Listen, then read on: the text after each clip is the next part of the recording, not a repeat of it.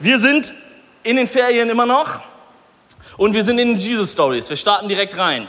Wir gucken uns in den Ferien Jesus Stories an, weil wir wissen, dass wenn wir Jesus anschauen, sehen wir, wie Gott ist.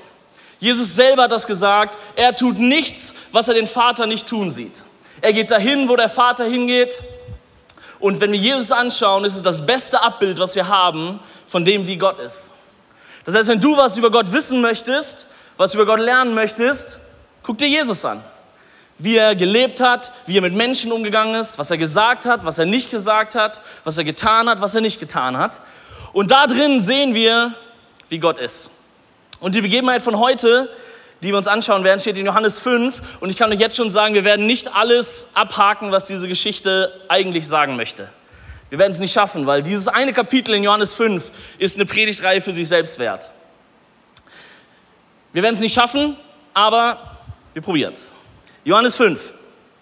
Einige Zeit später war wieder ein jüdisches Fest und Jesus ging nach Jerusalem hinauf. In Jerusalem befindet sich in der Nähe des Schaftors eine Teichanlage mit fünf Säulenhallen, die auf Hebräisch Bethesda genannt wird. In diesen Hallen lagen überall kranke Menschen, Blinde, Gelähmte und Verkrüppelte. Unter ihnen war ein Mann, der seit 38 Jahren krank war. Jesus sah ihn dort liegen und es war ihm klar, dass er schon lange leidend war. Willst du gesund werden? fragte er ihn. Der Kranke antwortete, Herr, ich habe niemanden, der mir hilft, in den Teich zu kommen, wenn das Wasser sich bewegt. Und wenn ich es alleine versuche, steigt ein anderer vor mir hinein. Da sagte Jesus zu ihm, steh auf, nimm deine Matte und geh. Im selben Blick, im selben Augenblick war der Mann gesund. Er nahm seine Matte und ging. Der Tag, an dem das geschah, war ein Sabbat. Deshalb wiesen die führenden Männer des jüdischen Volkes den Mann, der geheilt worden war, zurecht. Heute ist Sabbat. Da ist es dir nicht erlaubt, deine Matte zu tragen. Er entgegnete, der, der mich gesund gemacht hat, hat zu mir gesagt, nimm deine Matte und geh. Und wer ist dieser Mann, fragten sie. Wer hat zu dir gesagt, nimm deine Matte und geh? Aber der Geheilte wusste nicht, wer es war, denn Jesus war unbemerkt in der Menschenmenge verschwunden. Später traf Jesus den Mann im Tempel wieder. Du bist jetzt gesund, sagte er zu ihm. Sündige nicht mehr, damit dir nicht noch etwas Schlimmeres geschieht, als was du bis jetzt durchgemacht hast. Der Geheilte ging zu den führenden Männern zurück und berichtete ihnen, dass es Jesus war, der ihn gesund gemacht hatte. Von da an begannen die führenden Männer des jüdischen Volkes, Jesus zu verfolgen, weil er solche Dinge am Sabbat tat. Was für eine Geschichte, steckt so viel drin. Und das, was danach kommt im Rest von Kapitel 5, ist eigentlich fast noch besser. Aber wie gesagt, Thema für eine andere Predigtreihe. Da hält Jesus die erste große Rede, wer er eigentlich ist. Da lässt Jesus die Katze aus dem Sack, dass er der Sohn Gottes ist. Starker Tobak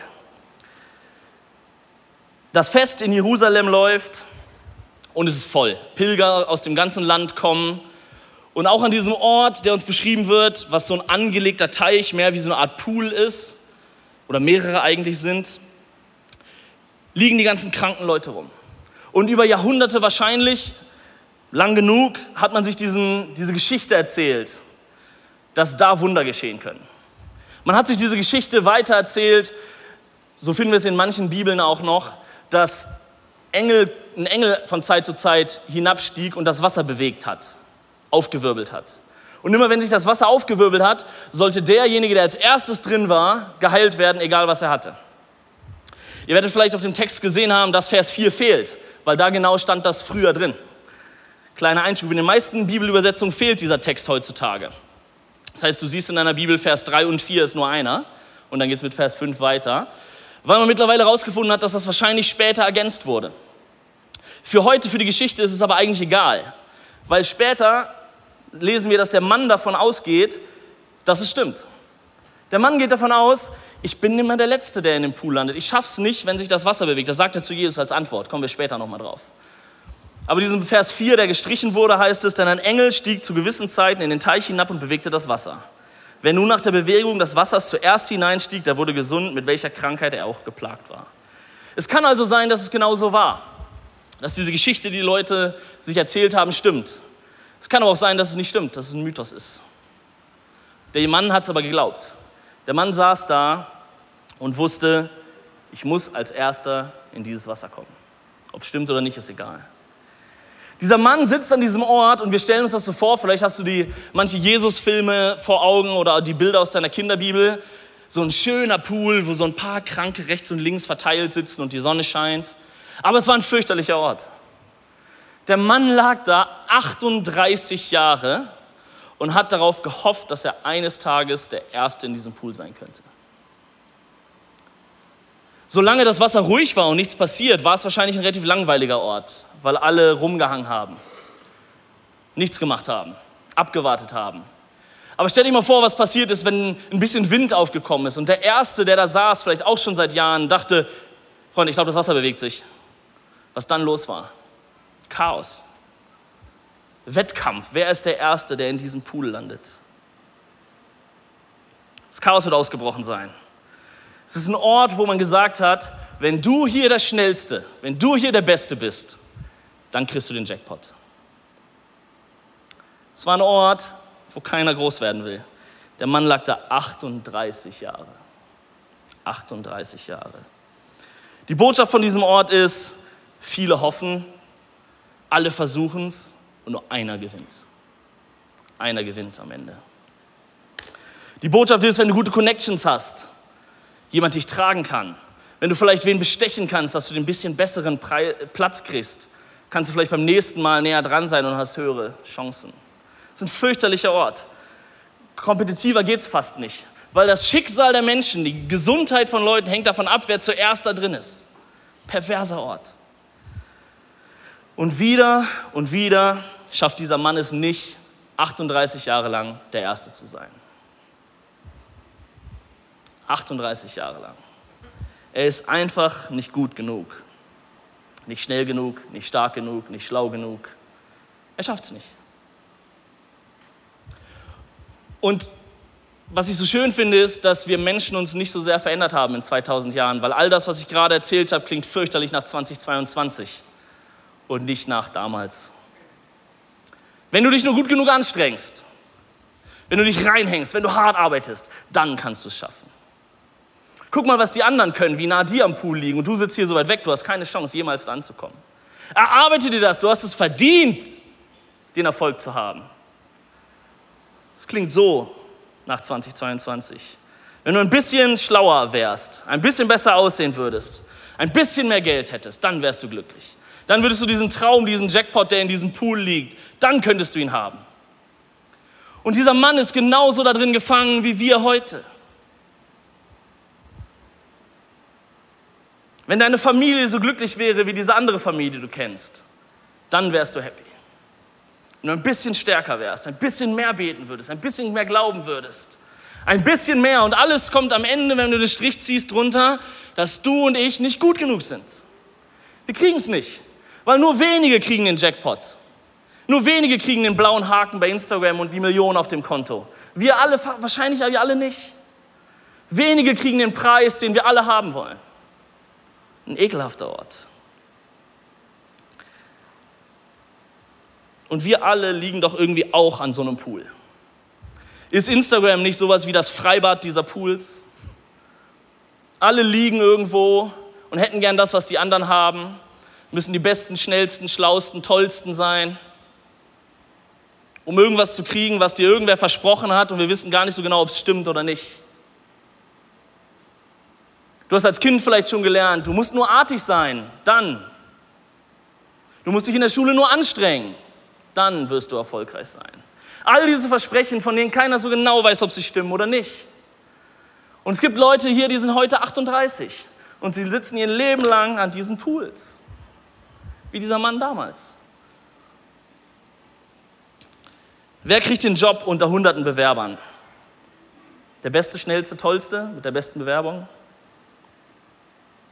Wer kriegt die Beförderung? Wer hat die bessere Idee? Wer kann sich beweisen? Wer setzt sich durch? Es ist so pervers, dass es selbst auf Spielplätzen, wenn Kinder spielen, geht es manchen Eltern darum, welches Kind am besten spielt, am liebsten spielt, am artigsten spielt, am besten dabei aussieht. In Familien, Kinder zu Eltern, was man alles beweisen möchte. Eltern zu Kindern, ich beweise dir, dass ich ein guter Vater, gute Mutter bin. Alle wollen immer irgendwie, müssen sie die Besten sein. Und wir liegen alle an diesem Pool und haben eigentlich keine Chance, diesen Jackpot zu kriegen, weil dieser Jackpot ist ein Mythos. Wie sollten wir alle jemals gut genug sein, um all das zu erreichen, was wir erreichen wollen? Keiner hat eine Chance. Du nicht und ich nicht. Es ist dieser tiefst menschliche Mythos, der damals bei diesem Mann 38 Jahre lang genauso präsent ist wie bei mir heute 36 Jahre lang. Wenn du dich nur anstrengst und es dir verdienst, kannst du es schaffen. Du kannst es schaffen. Der Beste kriegt den Preis, der Schnellste. Survival of the Fittest. Was würde er wohl gefühlt haben, als er da lag? Jahr für Jahr, 38 Jahre lang. Vielleicht war er irgendwann mal motiviert und dachte, ich packe das jetzt an. Ich nehme mein Leben in die Hand. Ich habe diesen Instagram-Coach gesehen, der mir gesagt hat, ich muss es nur doll genug wollen. Und dann reiße ich mich zusammen und schaffe es. Hat er probiert, wahrscheinlich. Er hatte genug Zeit. Es kamen Leute vorbei, die ihm Tipps gegeben haben. Hey, du musst dich ein bisschen besser platzieren. Wahrscheinlich ist er Lobbyist geworden, hat sich angefreundet mit den Leuten um sich herum. Gesagt, ja, guck mal, könnten wir das nicht machen, wenn wir uns zusammentun? Ich lass dich vor, du lässt mich vor und so Geschichten. Das Leben ist immer noch der Pausenhof wie früher. Er wird das Abend um Abend gesessen haben und hat gehofft, dass irgendwann dieses Wasser sich bewegt. Irgendwann es diese Chance gibt, jetzt ist mein Moment, jetzt schaffe ich es, jetzt geht's los. Und es wird Momente gegeben haben, wo er gesagt hat, ich schaffe das nie. Wo vielleicht das Wasser sich wirklich mal bewegt hat und jemand anders drin war und er es nur von hinten sehen konnte und gesagt hat, alles klar, wieder nicht. Ich werde es nicht schaffen, ich bin nicht gut genug, ich bin ein Versager. Ich habe meine Krankheit verdient, weil ich schaffe es ja nicht, das selber hinzukriegen. Ich bin zu schwach, zu langsam, zu dumm, zu wenig Freunde, keiner mag mich. Und auch all das klingt nicht wie 2000 Jahre alte Gedanken, oder? Es klingt wie heute in deinem und in meinem Kopf. Jemand hat uns gesagt, dass wenn wir gut genug sind, dann, dann passiert was auch immer. Jesus kommt in diese Begebenheit und fragt den Mann, möchtest du gesund werden? Und die Prediger über die Jahre haben schon so viel aus diesem Vers gemacht. Manches Gutes, manches Schlechtes. Manch Prediger hat gesagt, Jesus will den Glauben testen. Willst du es wirklich? Und auch das klingt mehr nach dem amerikanischen Traum als nach Jesus Traum. Wenn du es nur doll genug willst. Wie viele Fußballspieler haben wir nach dem Spiel schon gesehen in irgendwelchen Interviews, die sagen, wir haben es heute mehr gewollt als die anderen? Wirklich? Kein Team fängt an und sagt, ja, heute verlieren wir. Jeder will es, aber nur wenige kriegen es. Jeder will es. Dieser Mythos, ich habe 110 Prozent gegeben. Nein, hast du nicht. Du kannst nicht 110 Prozent geben. Hör auf, sowas zu erzählen. Und alles hat damit zu tun, dass wir uns was erarbeitet haben, verdient haben. Wenn wir berühmte Leute sehen, erfolgreiche Leute sehen, wollen wir immer wissen, wie hast du es gemacht? Wie hast du es dir erarbeitet? Wie hast du es verdient? Aber wenn wir ehrlich sind, funktioniert die Welt leider nicht so. Es wäre einfach. Und ich glaube, Jesus war, wusste, was die Antwort des Mannes werden würde. Und er antwortet in Vers 7, Herr, ich habe niemanden, der mir hilft, in den Teich zu kommen, wenn das Wasser sich bewegt. Und wenn ich es alleine versuche, steigt ein anderer vor mir hinein. Was für eine deprimierte Antwort. Er sagt nicht, er sagt nicht mal ja, aber. Sondern er sagt einfach, willst du gesund werden? Ich habe keinen und ich schaff's nicht. Und zwar nie. Keine Chance. Und wisst ihr, wir haben die Geschichte am Anfang ganz gelesen, der Mann wusste nicht mal, wer Jesus war. Er hatte nichts zu erwarten. Er wusste nicht, dass er mit dem redet, der in anderen Orten schon Leute geheilt hat. Er kannte ihn nicht. Und es ist so eine ehrliche Antwort. Und Jesus kommt hier an einen Ort, wo Träume langsam, aber sicher zerplatzen. Jesus trifft hier auf die Märchen, die wir alle gelernt haben, die wir manchmal sogar unseren Kindern beibringen. Wenn du das machst, dann das. Und versteht mich nicht falsch, manches stimmt davon. Aber wenn du da sitzt und deprimiert bist und denkst, ja, ich muss es nur mehr sein, ich muss anders sein, ich muss besser sein, ich muss schlauer sein, ich muss schöner sein, ich muss was auch immer sein, dann ist es nicht wahr.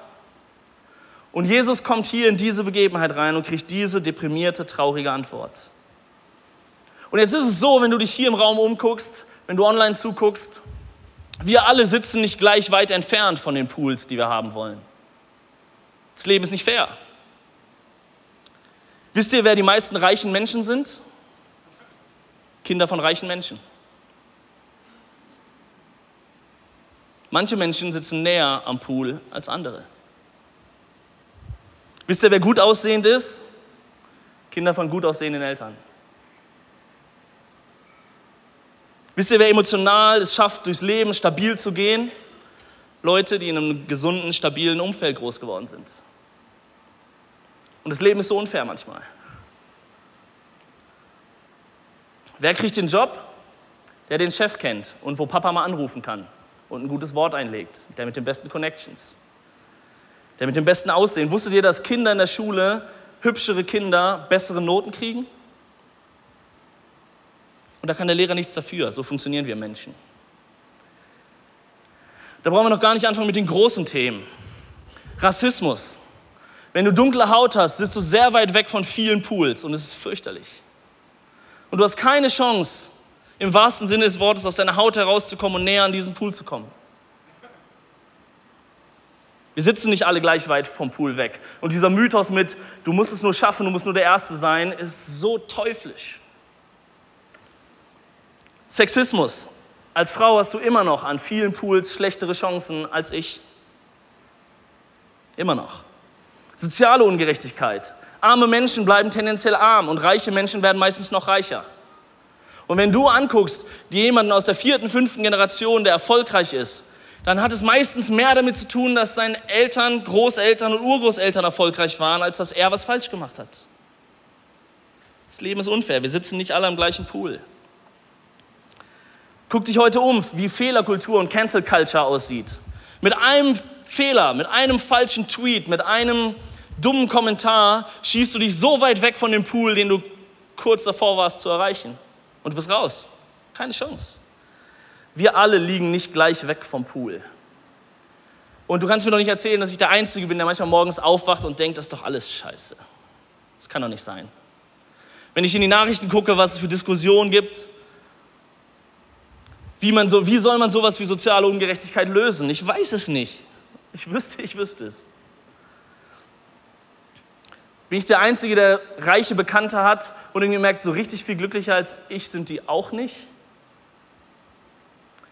Bin ich der Einzige, der Freunde hat, die drei, vier Mal im Jahr in den geilsten Urlaub fahren und danach mit schlechter Laune wiederkommen? Und ich denke, bei mir war es ganz gut. Ich war zu Hause und habe gearbeitet. Es kann doch nicht sein, dass wir alle an diesem Pool liegen und denken, wenn ich das eine hätte, wenn ich das nur schaffen würde, wenn ich hier der Beste, Schnellste wäre, dann werde ich glücklich. Dann kriege ich den Jackpot. Herr, ich habe niemanden, antwortet der Kranke, der mir hilft, in den Teich zu kommen. Und wenn ich es alleine versuche, steigt jemand anders vorher rein. Manche Leute nennen das eine Ausrede, ich nenne es einfach ehrlich. Nicht alles, was stimmt, ist eine Ausrede, nur weil es traurig ist. Bei diesem Mann schwingt diese Frage mit, Jesus, kannst du mir helfen? Er wird gefragt, willst du gesund werden? Und die Antwort ist, ich habe keinen, der mich reinträgt. Und was er eigentlich sagen möchte, ist, trägst du mich rein? Kannst du mir irgendwie helfen? Ich schaff's nicht alleine. Und was wird Jesus wohl gedacht haben? Guck dem Mann tief in die Augen. Du willst unbedingt in dieses Wasser und ich bin das Wasser? Das, was wir uns am meisten wünschen, macht Jesus nicht. Jesus ist es. Er trägt uns nicht in das lebendige Wasser, wo wir diesen Mythos gehört haben, dass es uns eines Tages heilen könnte, sondern er ist das lebendige Wasser. Er ist das, was wir uns am allermeisten wünschen. Und so oft hoffen wir auf diesen Traum, diesen Jackpot, den uns irgendwer erzählt hat. Bis hin zu guten Predigten, die du ein bisschen falsch verstanden hast. Wo jemand sagt, wenn du ein bisschen mehr glauben würdest, würde Gott dein Gebet erhören. Wenn du ein bisschen mehr beten würdest, wenn du ein bisschen christlicher wärst, ein bisschen geistlicher wärst, was auch immer das sein soll, dann kriegst du den Jackpot. Dann sieht Gott dich. Dann beachtet Gott dich. Dann befreit Gott dich. Und Jesus kommt hier zu jemandem, der 38 Jahre lang das Gegenteil erlebt hat.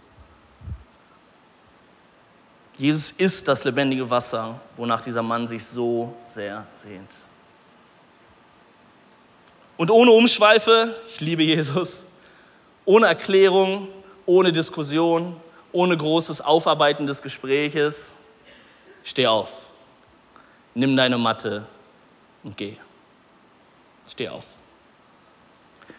Wisst ihr, das, was Jesus in den Evangelien getan hat in der kurzen Zeit, wo er auf der Erde war, war sozusagen ein Vorgeschmack für das, was er am Kreuz tun würde, was wir dadurch alle haben können.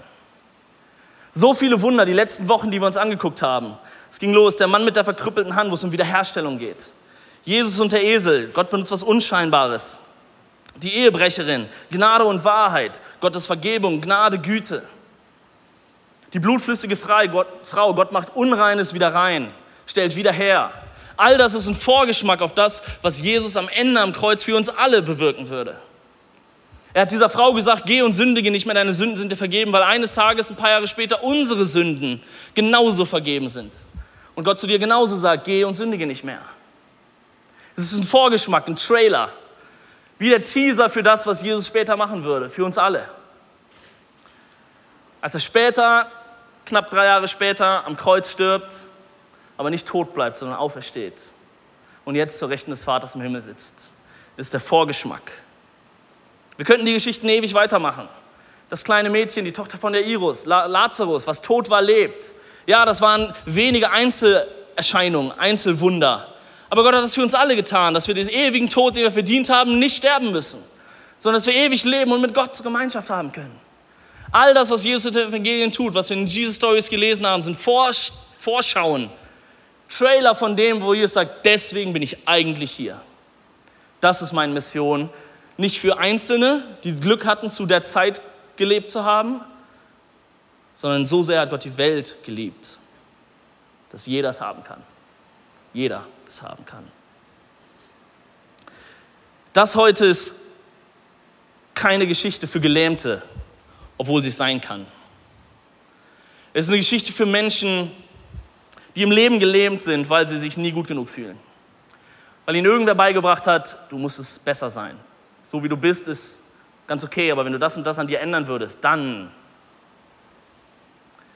Leute, die emotional gelähmt sind, weil sie diesem ewigen Leistungsdruck nicht gewachsen sind und gern aussteigen möchten, aber nicht wissen wie. Und im Wald leben ist keine Option. Leute, die in Einsamkeit gelähmt sind, weil es so verdammt schwer sein kann, als Erwachsener Freunde zu finden. Für Kinder ist das, die kriegen das immer hin. Leute, die gelähmt sind und an diesem Pool sitzen, mit schlechten Erfahrungen und wissen, dieser Pool ist so verdammt weit weg, ich komme da eh nicht hin. Leute, die in Kirche resigniert sind und gesagt haben, ah, da ist sie, damals ist das und jenes passiert, der hat das gesagt, das und das wurde gesehen, wurde nicht gesehen, hier wurde ich beachtet, nicht beachtet. Und sie rutschen immer weiter von diesem Pool weg und hoffen, dass eines Tages, was auch immer passiert, um als Erster in diesem Pool zu sein und wieder angekommen zu sein.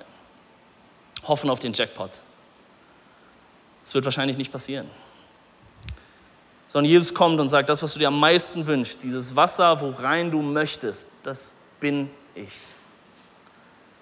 Steh auf.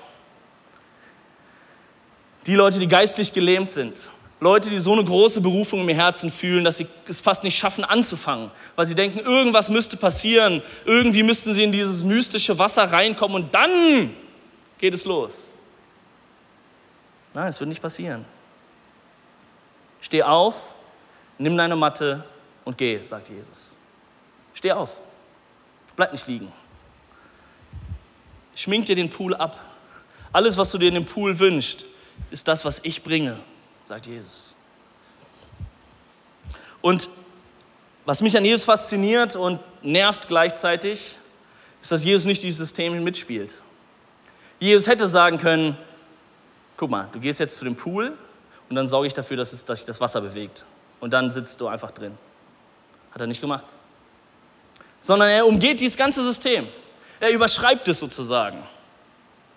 Jesus kommt nicht und spielt in unserem kaputten Krankensystem mit, wo du an einem Pool liegst und denkst, ah, wenn ich doch nur ein bisschen reicher wäre und dann gibt Gott dir das Geld, damit du dann reicher bist. Gott macht da nicht mit. und es nervt und es ist fantastisch gleichzeitig.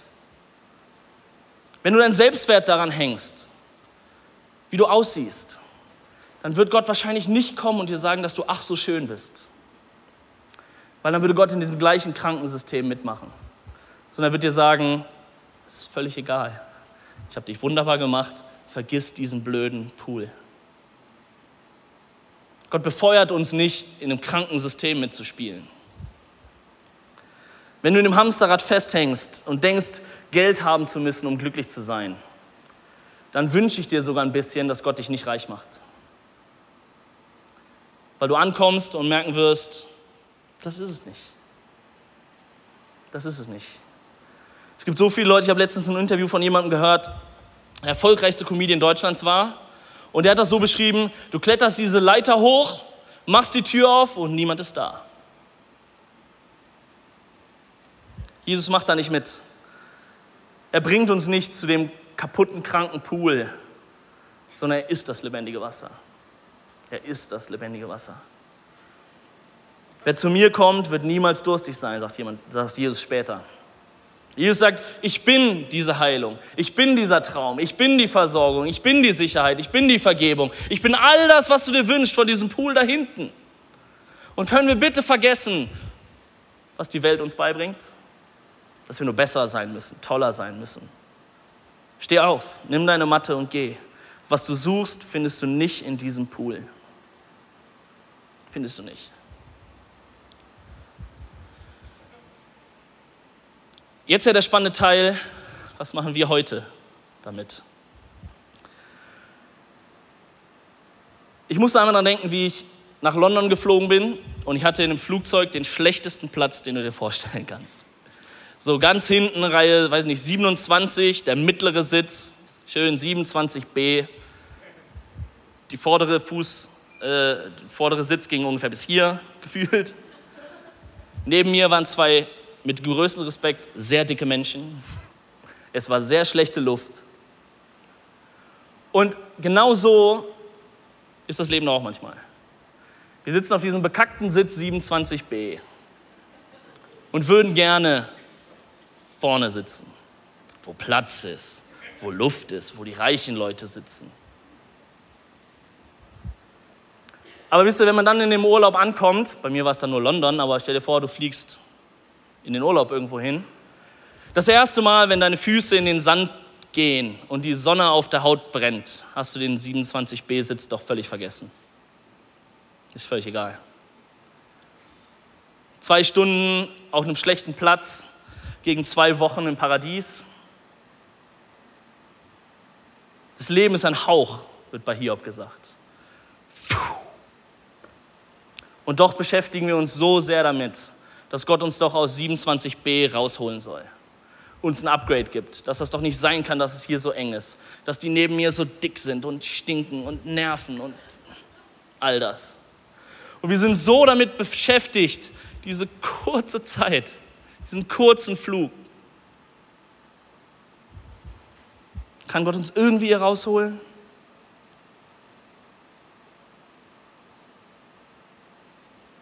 Wir betrachten diese kurze Zeit auf 27b in unserem Leben so, als wäre es das Einzige, was es gibt. Aber das ist nicht der Fall. Später trifft Jesus den Mann im Tempel wieder, Vers 14. Da sagt es ihm, du bist jetzt gesund. Sündige nicht mehr, damit dir nicht noch etwas Schlimmeres geschieht als das, was du bis jetzt durchgemacht hast. Was haben Prediger mit diesem Vers gemacht? Wie viele Christen hatten Angst vor diesem Vers? Pass auf, dass dir nicht noch was Schlimmeres passiert. Aber was Jesus hier sagt, ist, dass deine Heiligkeit, deine Rettung wichtiger ist als deine Heilung. Er sagt dem Mann, ja, ja, ich habe dich jetzt geheilt. Aber darum ging es nicht eigentlich. Es war nicht der eigentliche Plan. Sondern der Mann sollte Jesus folgen. Geh und sündige nicht mehr. Und damit dir nicht noch was Schlimmeres passiert, was könnte das sein? Verloren gehen. Und in Ewigkeit verloren gehen ist schlimmer, als 38 Jahre an so einem Pool zu liegen. Und so oft sitzen wir in 27b und meckern darüber, wie schlimm unser Leben ist. Und ich sage das mit dem größten Respekt und kein bisschen zynisch. Aber es ist nicht das Wichtigste. Und Jesus hätte dieses Wunder aufhören lassen können nach der großartigen Heilung. Und dann hätte ich gepredigt, Jesus heilt uns alle, aber er hat nicht alle an diesem Teich geheilt. Es tut mir leid. Und Gott holt auch nicht jeden aus 27b raus. Und wir sind eine Kirche, wir kämpfen mit dir, dass du nicht bei 27b sitzen musst. Deine Kleingruppe läuft mit dir zum Schalter und bettelt darum, dass du ein Upgrade kriegst. Wir boykottieren diese Sitze und sagen, nee, nee, nee, hier sitzt keiner mehr. Aber manche sitzen da. Was ist schlimmer, als 38 Jahre an diesem Teich zu liegen? Das lebendige Wasser nicht zu kennen. Was ist schlimmer, als 38 Jahre an diesem Teich zu liegen? Das ewige Leben zu verpassen. Das, was in Ewigkeit wichtig ist. Und wieder mit dem größten Respekt, den ich haben kann. 0,0 zynisch.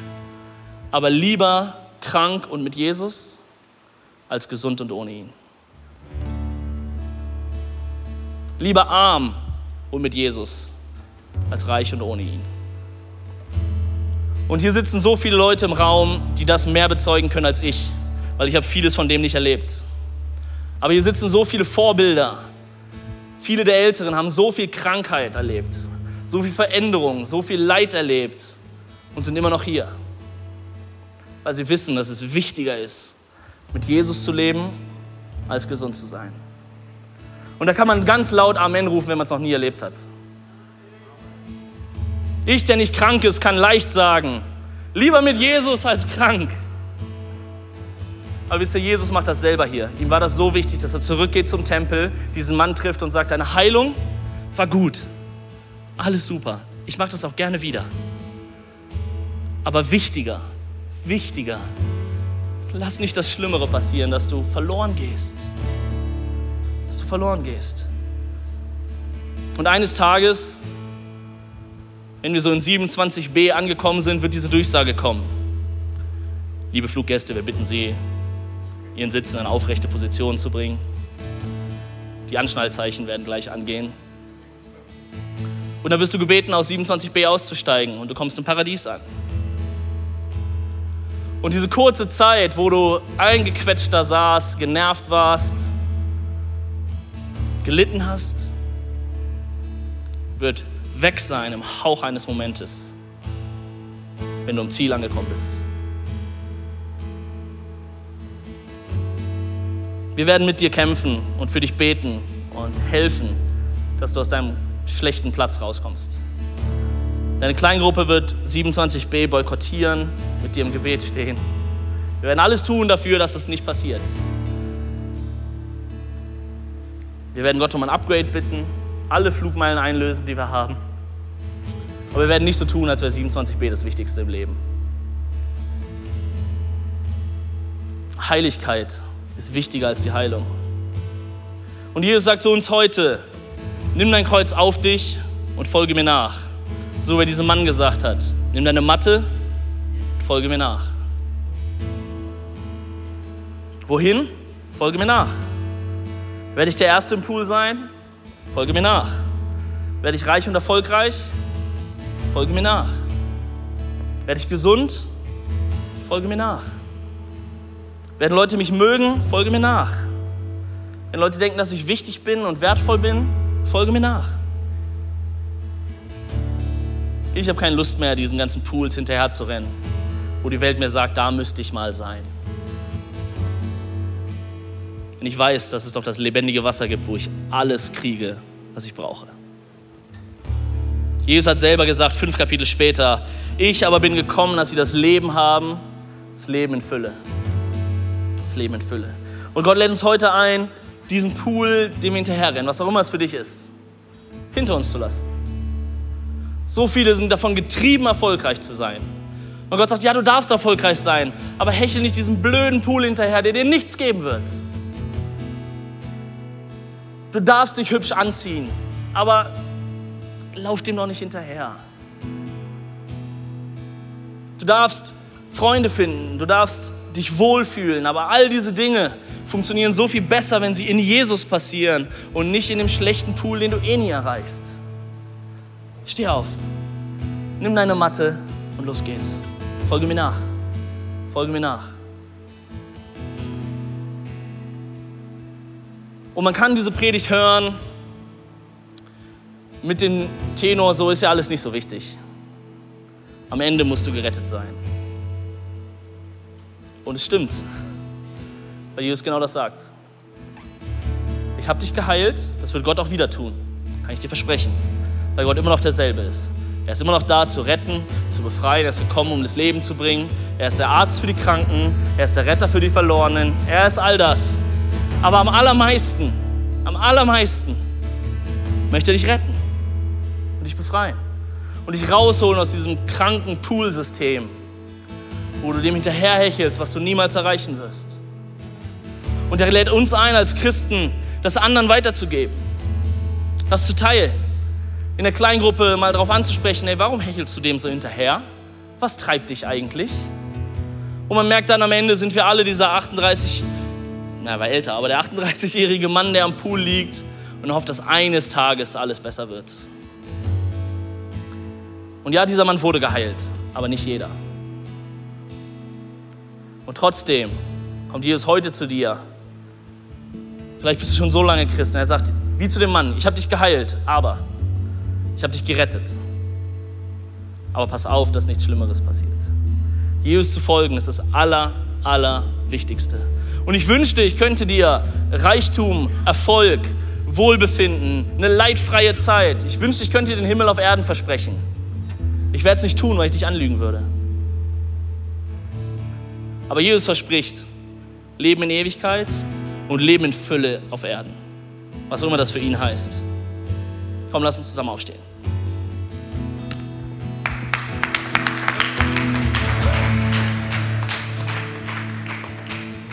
Wie möchtest du heute darauf reagieren?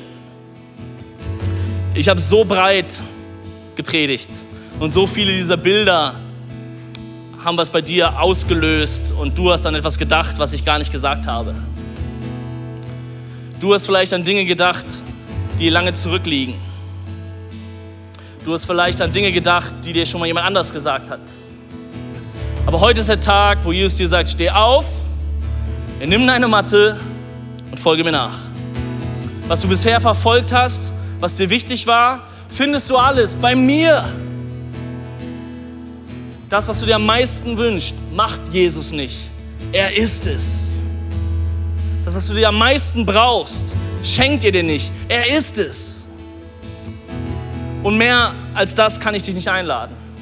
Komm zu deinem Jesus, der dir sagt, wo du am falschen Pool liegst wo er sagt, lass das alles mal zurück. Manche einen von heute habe ich aufgerüttelt über seine eigenen Privilegien. Und man hat erkannt, wie privilegiert man eigentlich ist. Es ist heute ein Tag, das zu teilen mit anderen Leuten.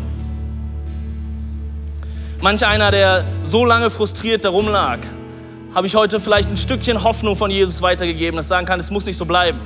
Ja, es ist gerade so. Ja, du bist gelähmt. Ja, du liegst da. Aber Jesus ist das lebendige Wasser. Er ist das, was wir uns so sehr wünschen. Das heißt, wenn wir jetzt in dieses nächste Lied gehen, denken wir an Hebräer 4, wo es heißt, voller Freimütigkeit kommen wir zum Thron der Gnade, wo wir die Hilfe bekommen, die wir brauchen. Hebräer 4, Vers 4. Wir kommen zu Jesus, weil wir wissen, nur da gibt es das, was eigentlich sinnvoll ist. Nur da bekommen wir das, was unserem Herzen wirklich, wirklich zufrieden machen kann. Wir lassen diesen Pool zurück, nehmen unsere Matte, nehmen unser Kreuz auf und sagen, Jesus, ich folge dir nach, egal wohin es geht.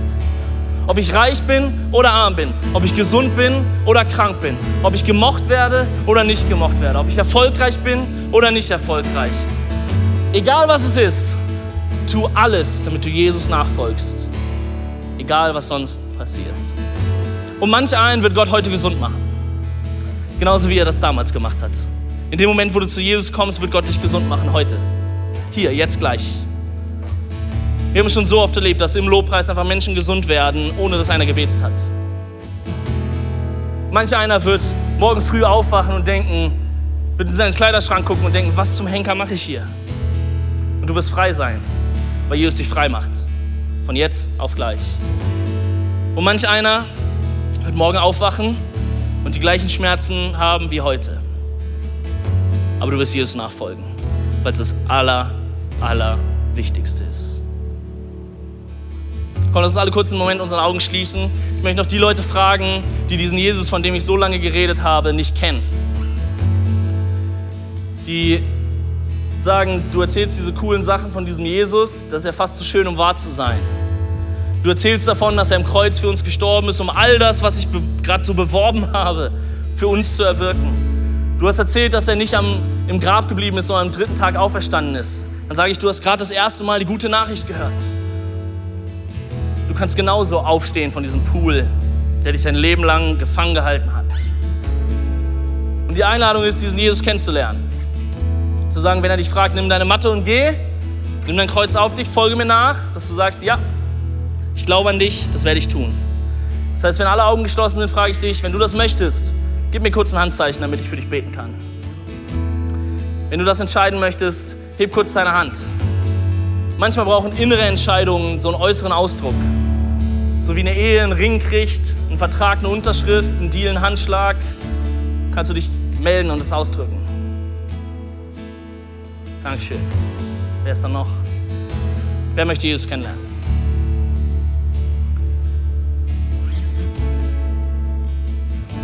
Dann lass uns jetzt als Kirche dieses Gebet zusammen beten. Und hör mal hin, was wir beten. Dieses Gebet hat so wenig mit dem Pool zu tun. Es hat so wenig damit zu tun, dass wir uns was erarbeiten. Lass uns das gemeinsam beten. Ihr seht hier vorne. Jesus, ich weiß, dass du mich liebst. Es gibt nichts, was ich tun könnte, damit du mich mehr liebst. Und durch nichts, was ich tue, würdest du mich weniger lieben. Du bist für mich gestorben und auferstanden. Ich glaube an dich. Du bist mein Gott, mein Retter und mein Herr. Bitte schenke mir die Vergebung meiner Schuld. Ich möchte als dein Kind leben und du sollst mein ganzes Leben bestimmen. Ich danke dir, dass ich durch dich wirklich frei bin und ein Leben in Ewigkeit habe. Amen. Amen. Komm, lass uns nicht abschalten. Der Gottesdienst ist nicht vorbei. Der Gottesdienst ist nicht vorbei. Jesus läuft rum und sagt: Steh auf, nimm deine Matte. Und wir singen jetzt, mutig komme ich vor den Thron. Weil wir genau das tun wollen. Nirgendwo sonst finden wir das, was unser Herz braucht.